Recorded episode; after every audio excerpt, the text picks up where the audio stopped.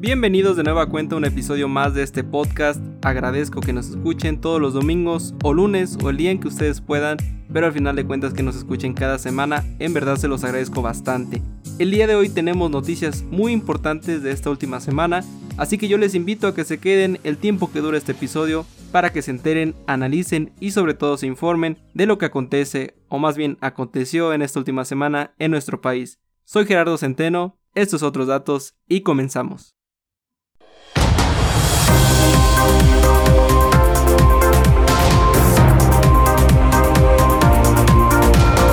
Una producción original de El Estado. El Estado. El Estado. Escucha la opinión, la información y las noticias más importantes de la semana en un solo espacio. El Estado. Quédate y escucha otros datos. Otros datos. Con Gerardo Centeno.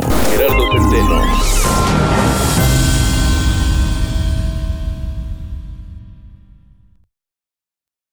Iniciamos este podcast con la noticia que sorprendió a casi todos, o yo creo que a todos, pues el presidente López Obrador informó el pasado lunes 21 de junio que Irma Heréndira Sandoval dejaría su cargo como titular de la Secretaría de la Función Pública y en su lugar la sustituirá Roberto Salcedo Aquino, quien hasta el momento es el subsecretario de Fiscalización y Combate a la Corrupción de la Secretaría de la Función Pública. En un video difundido en redes sociales por el gobierno de México, en el que, por cierto, al presidente no se le ve nada contento, este le agradeció a Heréndira Sandoval el compromiso al frente de la Secretaría y el apoyo hacia su gobierno, supuestamente. Irma Heréndira, por su parte, aseguró que deja el cargo entregando una secretaría viva y regenerada, en la que se han impuesto 423 sanciones a 361 empresas y se han inhabilitado monopolios farmacéuticos, arrendadoras de vehículos, de inmuebles y entre otras más. Irma, qué feo me escuché, ¿no? Se, se oyó muy, muy grosero de mi parte, muy, muy golpeado, muy brusco. Irmita, digámosle Irmita. Irmita en casi tres años al frente de la Secretaría de la Función Pública sí se ha caracterizado por combatir la corrupción, pero del pasado, y más que corrupción, las sanciones eran por casos de inconsistencias en declaraciones patrimoniales, pero ¿qué ha pasado con la corrupción e inconsistencias del actual gobierno? Pues se ha hecho de la vista gorda en ellas, como con Manuel Bartlett, quien es el protegido favorito del presidente y el actual director de la CFE, a quien Irmita exoneró de toda culpa por sus claras omisiones en la declaración patrimonial de 23 casas y dos empresas que supuestamente están a nombre de su hijo y de su pareja sentimental. Exoneró a Bartlett, así como a Jesús Seade, el hoy ex subsecretario para América del Norte, quien es acusado de peculado y abuso de funciones al usar dinero público para cubrir sus viajes privados a Hong Kong, Estados Unidos y otros destinos que no tenían nada que ver con asuntos de trabajo. No mantuvo las inhabilitaciones para el hijo de Manuel Bartlett por la venta a sobreprecio de respiradores en mal estado hospitales públicos. Tampoco las mantuvo esas sanciones para Carlos Lomelí y sus compañías farmacéuticas. Irmita deja a la Secretaría de la Función Pública con un escándalo de ella sin resolverse ni sancionarse. Pues recordemos que hace exactamente un año salió una investigación en la que se documentaba cómo el patrimonio inmobiliario de Irma Heréndira y su esposo John Ackerman rondaba la cantidad de 60 millones de pesos la cual representaba cinco veces más la cantidad que aparecía en su declaración patrimonial. Además, la Auditoría Superior de la Federación ha señalado en varias ocasiones que encontraron irregularidades de funcionamiento en esta Secretaría, así como la obstaculización en los procesos de fiscalización que realiza la Auditoría Superior. Irmita dijo dejar su cargo muy satisfecha, pero habrá que conceptualizar satisfecho, porque para decir eso es que hizo un excelente trabajo. Aunque bueno, también depende de qué era lo que ella quería lograr ahí en la secretaría. Que si era lograr casi nada o nada de resultados, pues podrá estar muy satisfecha. Ustedes vean el trabajo que hizo. Fueron casi tres años de hacerse omisa ante claras inconsistencias de funcionarios públicos de este actual gobierno, y metiendo a ella en ese grupo tan selecto y privilegiado. Pero miren, al presidente le encantan mucho los floreros y puso uno en la Secretaría de la Función Pública, que por cierto, sobre su salida no se dio ninguna información del motivo de su sustitución.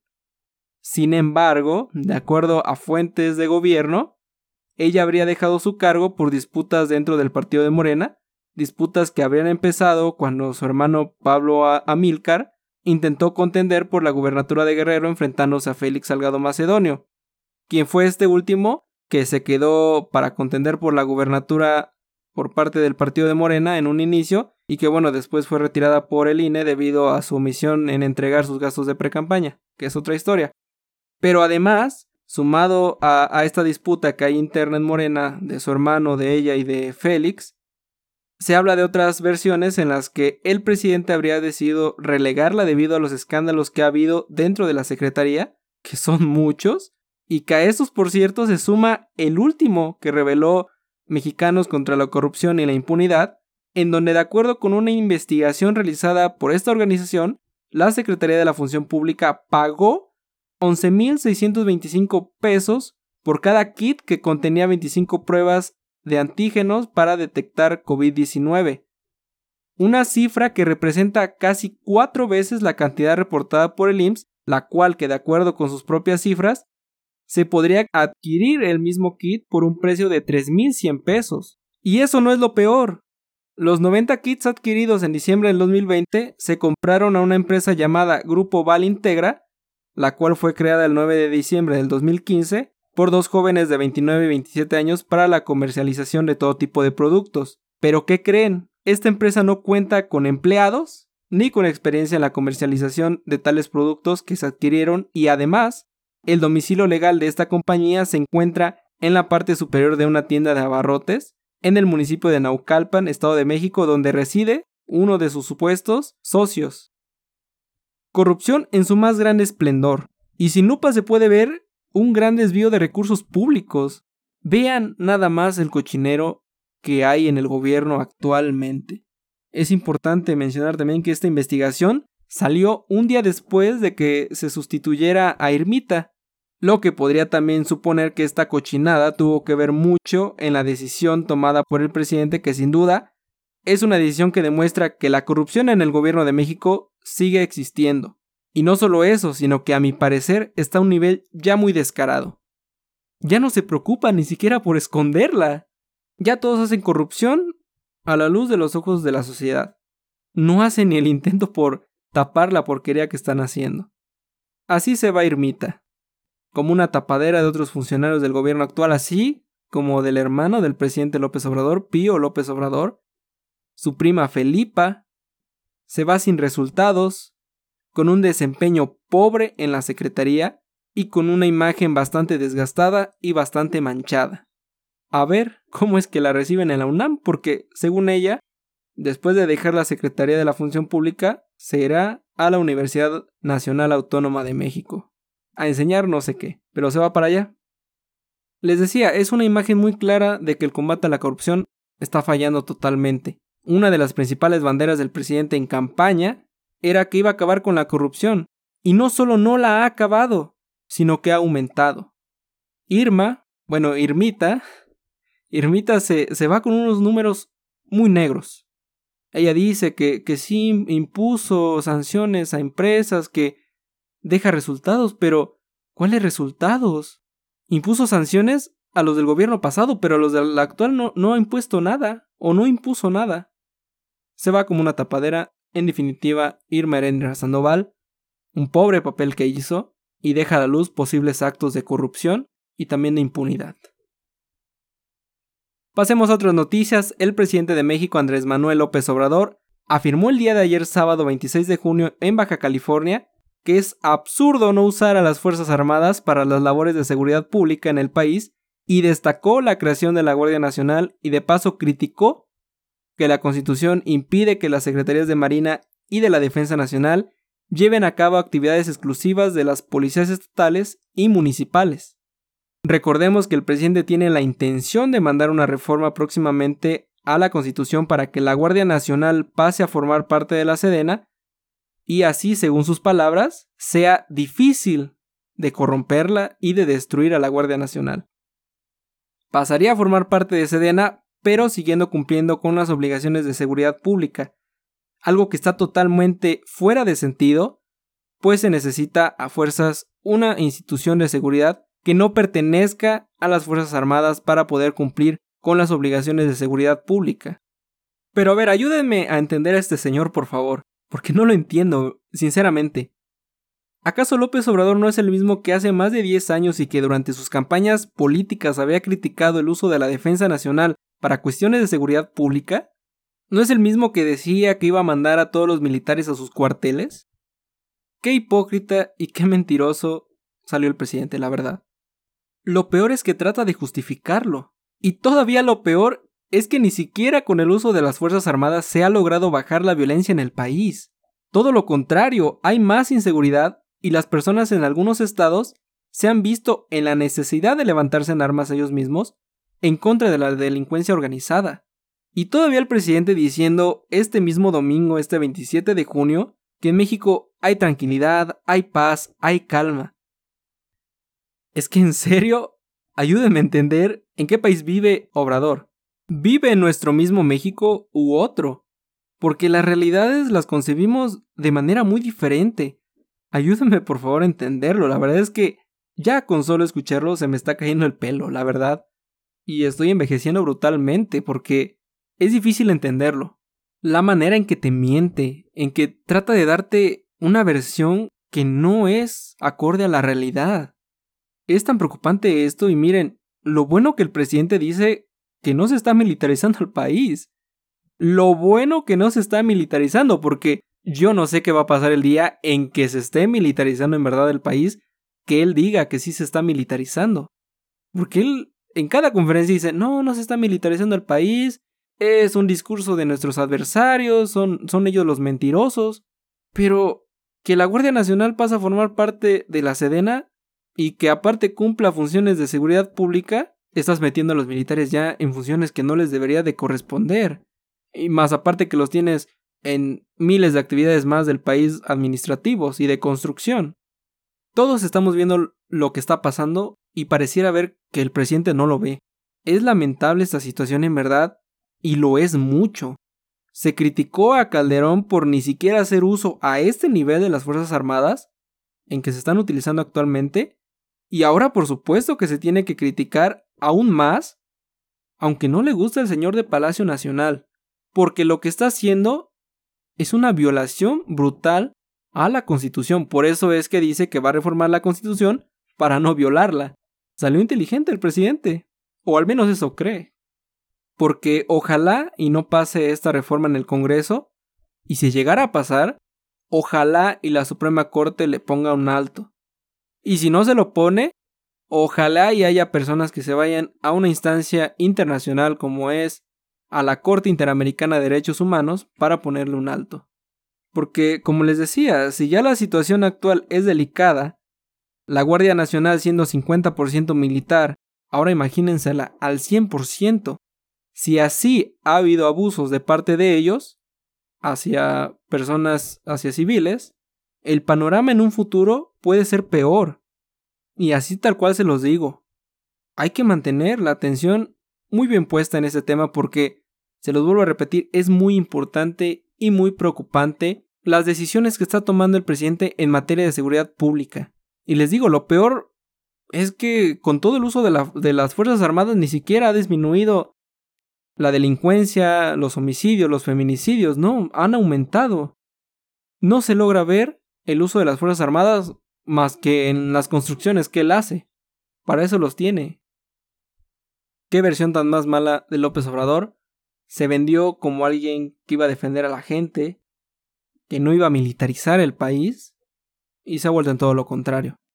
Prometió destruir aquellos males de México y se convirtió él en uno peor. Así, así tan sencillo. Pero bueno, mientras pasemos a otra noticia, el Consejo Nacional de Evaluación de la Política de Desarrollo Social, el Coneval, presentó un informe de seguimiento en el que destaca que las carencias sociales han disminuido en México en las tres últimas décadas, sin embargo, en algunas entidades aún con avances a nivel nacional, estas se han quedado rezagadas respecto a los demás estados de nuestro país. El Coneval señaló que los estados principales que se han quedado rezagados en los logros en el combate a las carencias como educación, salud, vivienda y servicios básicos son Chiapas, Guerrero y Oaxaca.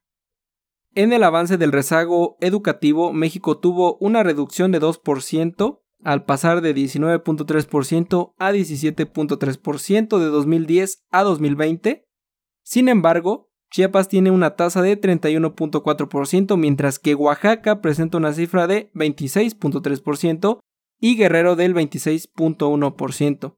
En los niveles de acceso a la salud en todo el país, de acuerdo con las cifras del Coneval, hay 21% de la población sin este derecho, pero en Chiapas la tasa es del 31.5%, en Oaxaca del 27% y Guerrero con el 21.8%, aunque fíjense que en este rubro hay un estado que lo supera a estos tres y es Michoacán teniendo el nivel más alto con el 33.3% de personas que no tienen acceso a la salud.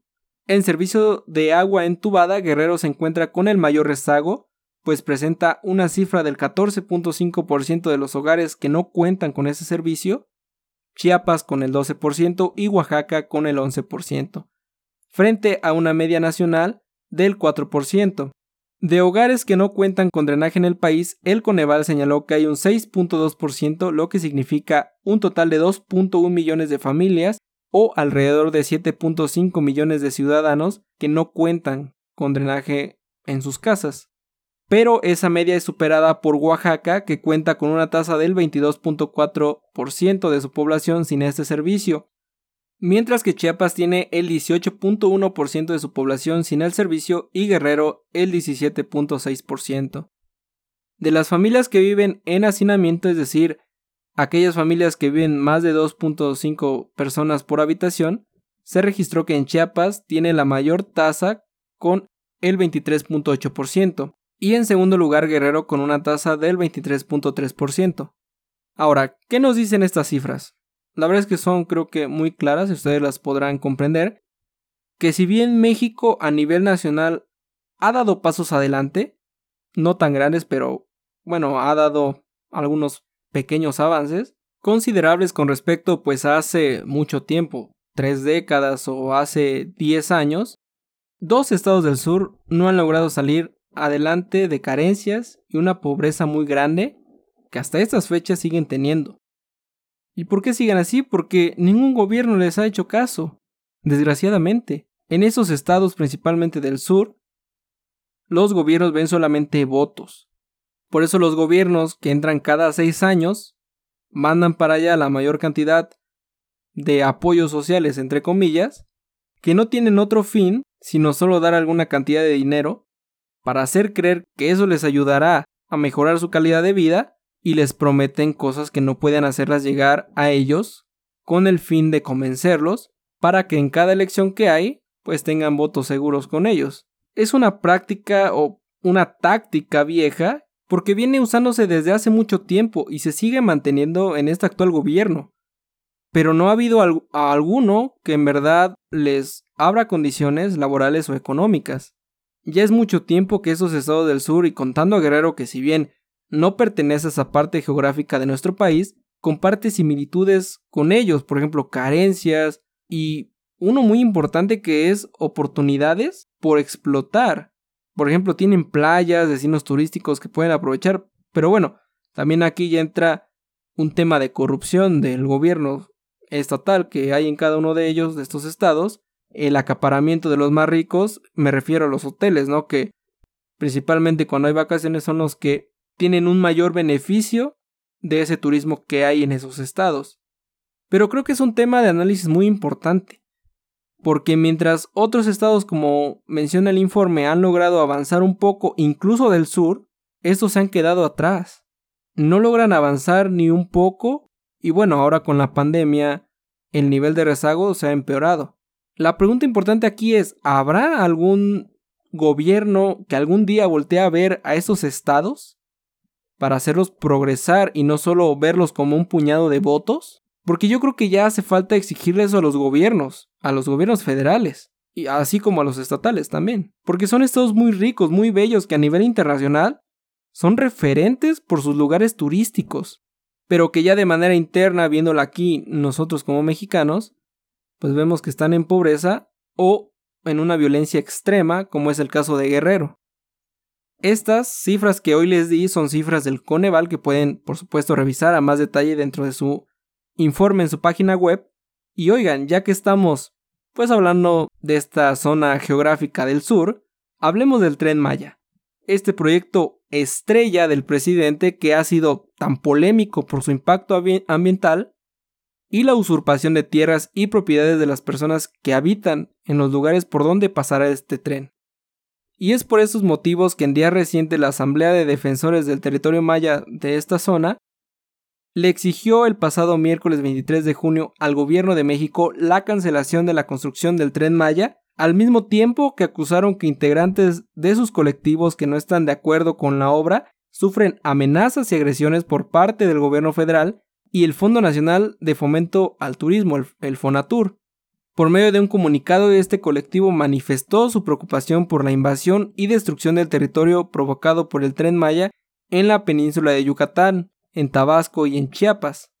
En el comunicado responsabilizaron al gobierno federal que preside López Obrador al Fonatur y a su titular Rogelio Jiménez Pons por las amenazas vertidas de manera directa al colectivo Tres Barrios de Campeche para que los habitantes afectados por la construcción de las vías del tren acepten de manera forzosa la relocalización consensuada y retiren las demandas de amparo que interpusieron en su legítima defensa ante la decisión de no aceptar la reubicación de sus casas.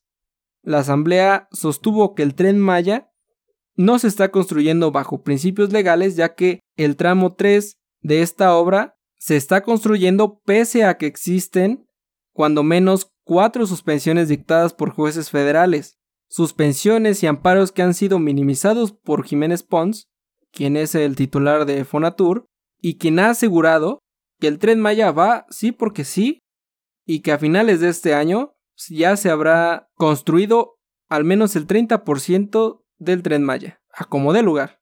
Y por ello también la Asamblea pues les ha vuelto a exigir que el gobierno federal respete su territorio y los recursos naturales que lo integran, y que no se continúe con la destrucción de las selvas desplazando animales de su hábitat, así pues como a todas las personas que habitan en esta zona. Yo me quedo con algo de todo esto, ¿eh? a lo que decía Jiménez Pons, y lo dijo, ¿eh? Sea como sea, se construye el tren Maya. Han hecho caso omiso de las sentencias dictadas por los jueces, han seguido construyendo, valiéndoles un cacahuate los amparos, y esto no pinta para bien. Porque entonces se pueden ir a otras instancias internacionales y van a dejar exhibido al gobierno de López Obrador como aquel que no respeta a esos pueblos indígenas. En 2018 recibió ahí en, un show su bastón, flores, que era el representante de los pueblos indígenas y originarios, y ahora ¿qué les hace? Ahí están las declaraciones de las personas, amenazas, represiones, cometiendo delitos a diestra y siniestra sin que nadie les ponga un alto. Ese es el actual gobierno que tenemos. Hay inconsistencias en el tren Maya en su impacto ambiental que ni siquiera lo han presentado y los que presentaron se habla de que fueron falsificados por Fonatur. Entonces, ¿cuál transparencia hay en este proyecto? Miles de ambientalistas ya dijeron el impacto que va a haber si se construye el tren Maya y que al final de cuentas económicamente no tiene ningún beneficio para la zona. ¿Quién, quién se va a subir en un tren? Sinceramente. Bueno, habrá quizás gente que tenga el, el dinero suficiente porque hasta eso. Fíjense lo, lo, lo que son las cosas el presidente critica hasta más no poder a la clase media, a los fifís, a aquellos ricos que tienen, pero su tren Maya, curiosamente, va a ser construido para esas personas. Incongruencia solamente de este gobierno. Y bueno, miren, de amenazas y, y de inconsistencias y de incongruencias, vámonos a otra. La Secretaría de Salud, yo creo que ustedes ya estarán enterados que hace semana y media se había comprometido a entregar medicamentos oncológicos que han exigido los padres de niños con cáncer. Uno de nuestros primeros episodios de este podcast tratamos este asunto, de las manifestaciones que han hecho y así como de las exigencias también que han realizado.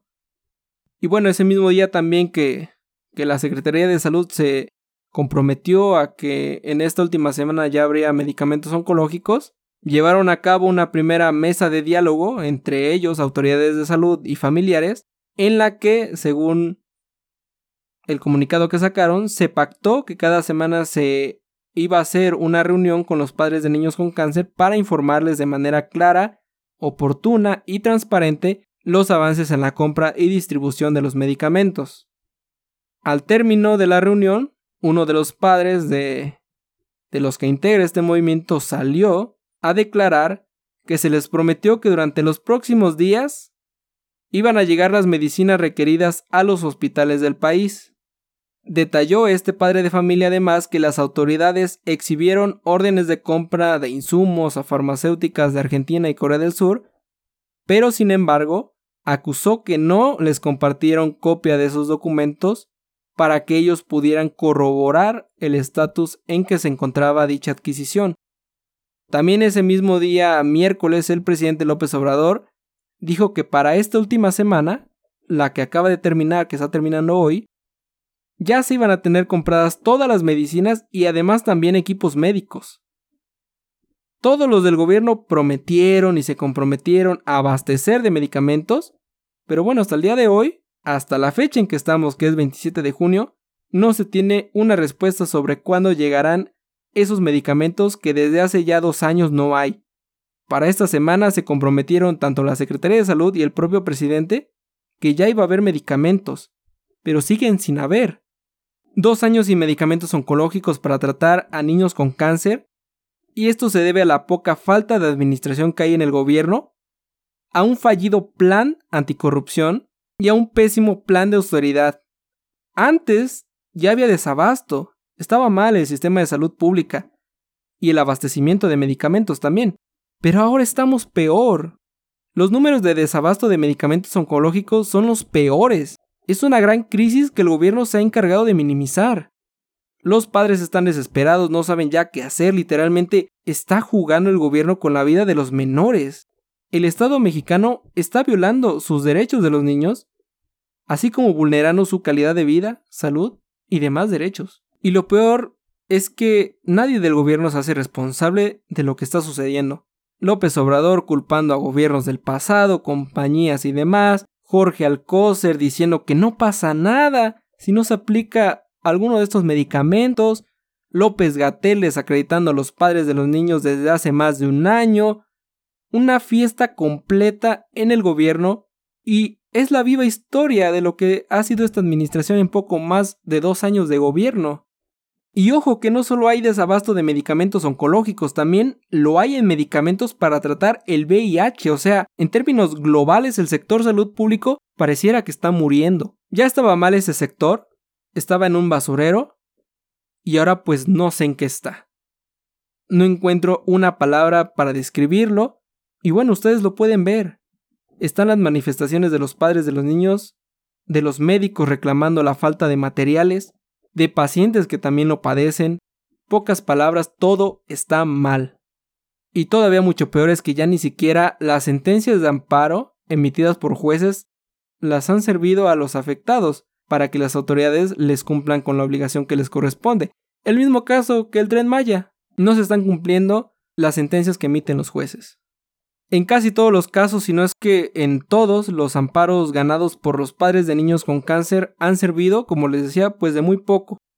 Es preocupante esta situación en verdad porque el gobierno se ha tomado con muy poca seriedad este grave problema y no encuentran una solución para resolverlo. Y bueno, este y otros muchos más problemas que hay en el país, pero desgraciadamente la insolencia de esta administración en este tema en particular, en no abastecer con medicamentos oncológicos a los niños que desgraciadamente padecen cáncer, les ha costado la vida a varios por la falta de administrárselos. Caray, debe de recapacitar el gobierno, deben de tener empatía, ya si no con los padres, con los niños. Pareciera que el gobierno no tiene alma y deben de tener alma con esta parte de la población que tiene una enfermedad que si no se le aplica un medicamento puede complicar. El gobierno debe de dejarse de líos, de, de creer que están en contra de ellos, porque como en semanas pasadas habían declarado los padres, las víctimas son los niños. Los niños que hoy están sufriendo una enfermedad muy grave. Las víctimas no son el gobierno, no ellos que se toman a la ligera temas tan delicados. No es el gobierno quienes piensan que hacen un favor con dar medicamentos. Las víctimas son los niños. Los afectados son los niños. Y también por supuesto los padres.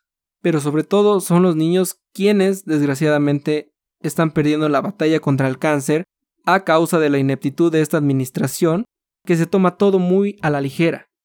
Y es que solo escuchen esto, les voy a, les voy a poner un ejemplo, o, o más bien les voy a contar una historia. Imaginen un país de Latinoamérica, un país latinoamericano que actualmente tiene muchos problemas. Problemas de salud, de economía, problemas de pandemia, problemas en administrar vacunas para el coronavirus, muchos problemas. Imaginen que este país con muchos problemas tiene un gobernante que se montó unas conferencias matutinas todos los días de lunes a viernes y sale a decir en una, con todos estos problemas que hay en el país, que va a crear un quién es quién de las mentiras de la última semana porque, según él, todo lo que se le critica son mentiras y deben de exhibirse en su conferencia matutina. Y ahora ya no lo imaginen, piensen en que ese país es el nuestro. Es México quien tiene todos esos problemas y el gobernante, desgraciadamente, es López Obrador, haciéndose la víctima de todo. Y no es broma, salió en esta semana a decir que va a crear una sección de quién es quién para evidenciar a los medios de comunicación que lo critican, así como a sus críticos, valga la redundancia, y a opositores, destinando todo el dinero público para una sección que no aporta nada al país, sinceramente. Que se ponga a trabajar López Obrador y se ponga a resolver estos problemas como la falta de medicamentos de niños con cáncer. Caray, ya es el presidente, ya no es el candidato de Morena, ya es el presidente de México. El presidente vive en campaña desde 2018 y hasta el momento no se ha visto un resultado de su gobierno porque sigue en campaña. Debe de ponerse López Obrador a gobernar.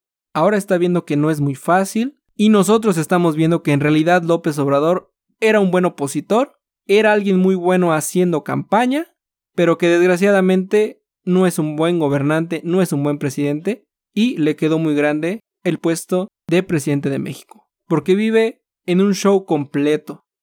Esto de quién es quién es un show, una cortina de humo más. Desgraciadamente a quienes les toca padecer todos los problemas de salud que hay, falta de medicamentos, etc., es a nosotros y en este caso a los niños que tienen cáncer. Ojalá algún día López Obrador se dedique a gobernar y deje las payasadas de lado. Estos otros datos, continuamos. Síguenos en Twitter e Instagram como arroba el estado MX y en nuestra página de Facebook como El Estado.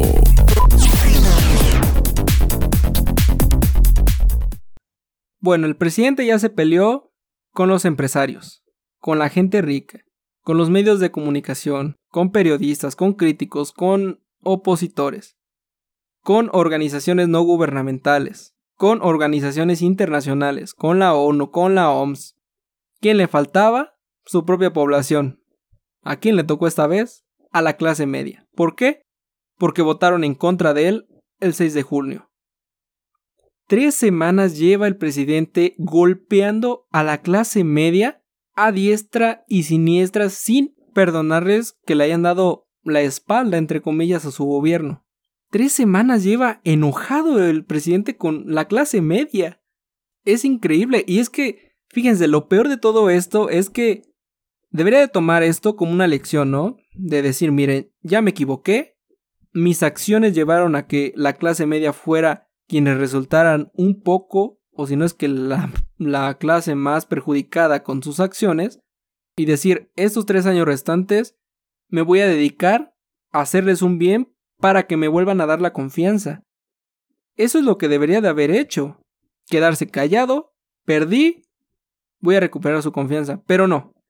De inmediato empieza a decirles aspiracionistas, individualistas, que solo piensan en ellos, que son, bueno, lo peor de México. Y desgraciadamente para él, el 70% de la población mexicana se considera de clase media entre el 60 y 70% más o menos. Ya perdió 70% de votos para el 2024. Y es que, a ver, critica a la clase media, pero él es de la clase media.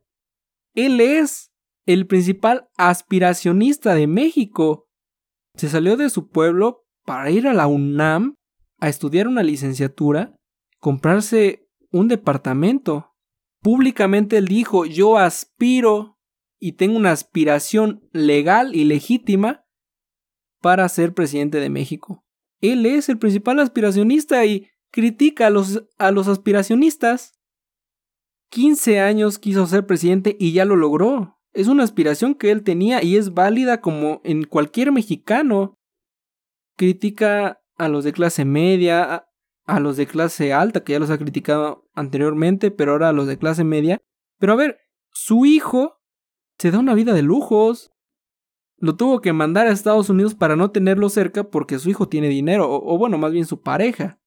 Se hospeda en, en hoteles lujosos su hijo, exóticos, se va de viajes a Estados Unidos, anda viajando por todo el mundo. O sea, lo que critica lo tiene en casa.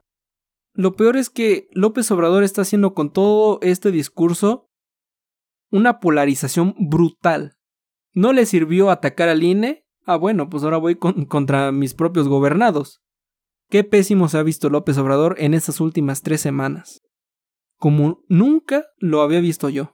Enojado, enojado con la población, enojado, yo creo que hasta con él mismo. Con la vida está enojado el presidente. Nada lo hace sonreír, critica a todos. Un desorden es el presidente y para muestra una foto. Una foto que subieron a Twitter con el presidente, una apariencia enojado, conservador, solo. Esa es la palabra que quería encontrar, solo.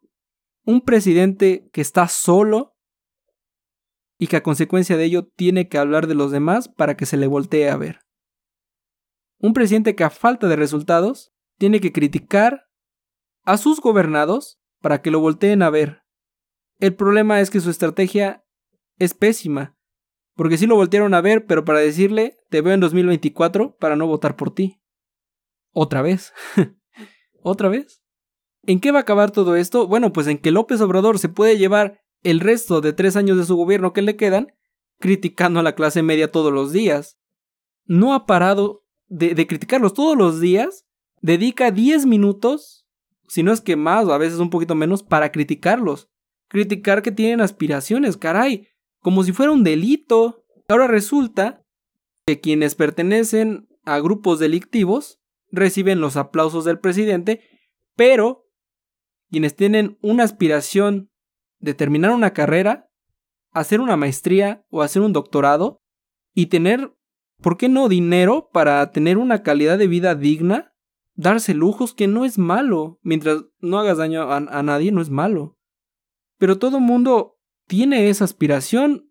Tener, si no bien dinero, sí tener un estatus de vida en el que digas, con mi trabajo, con mis estudios, tengo una vida para poder vivir dignamente, comer, tener salud, poder viajar en vacaciones cada seis meses y, así me encuentro bien, ¿no?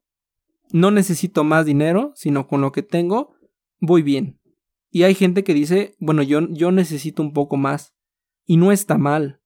No es malo eso. Porque como les decía, ahora resulta que grupos delictivos reciben las palmas del presidente, pero estudiantes, clase media, al final trabajadores de esta clase reciben pues insultos del presidente. Y el presidente piensa que clase media es todo aquel que va a una universidad de paga, una universidad privada cuando no es así. La mayoría de clase media va a una universidad pública. Y si va a una universidad privada, la mayoría de las veces es porque trabaja para pagarse esa universidad. Entonces, ojalá el presidente recapacite y vea sus declaraciones porque quedó como un tonto. Quedó como alguien que no conoce a la sociedad, que no conoce a México, diciéndose él mismo que conoce muy bien a la población cuando quedó claro que no la conoce. Está muy alejado de la población que hace tres años, hace dos años y medio, prometió, o bueno, se comprometió a hacerla progresar. Pareciera que hoy el presidente no quiere que la gente progrese, quiere que se queden en donde están y eso está bien para él. Bueno, pues hemos llegado al final de este episodio. Les agradezco bastante que se hayan quedado hasta este minuto final de este episodio, que fue un poco más largo. Creo que ya se está haciendo costumbre que sean bastante extendidos, pero que esta vez fueron temas que la verdad creo que eran muy, muy interesantes tocarlos. Y bueno, les agradezco que se hayan quedado hasta aquí y que me sigan escuchando, nos sigan escuchando cada semana o cada que pueden ustedes. En verdad se los agradezco muchísimo y los invito a que me acompañen la próxima semana con más información, más noticias de esta semana que está próxima a entrar. Una vez más, muchas gracias por escucharme y yo los veo la próxima semana. Soy Gerardo Centeno, esto es Otros Datos y nos escuchamos en el siguiente episodio. Muchas gracias. Información, crítica y noticias dadas de una manera distinta. Esto fue, esto fue Otros Datos. Otros Datos, Otros Datos. Con Gerardo Centeno. Hasta la próxima semana.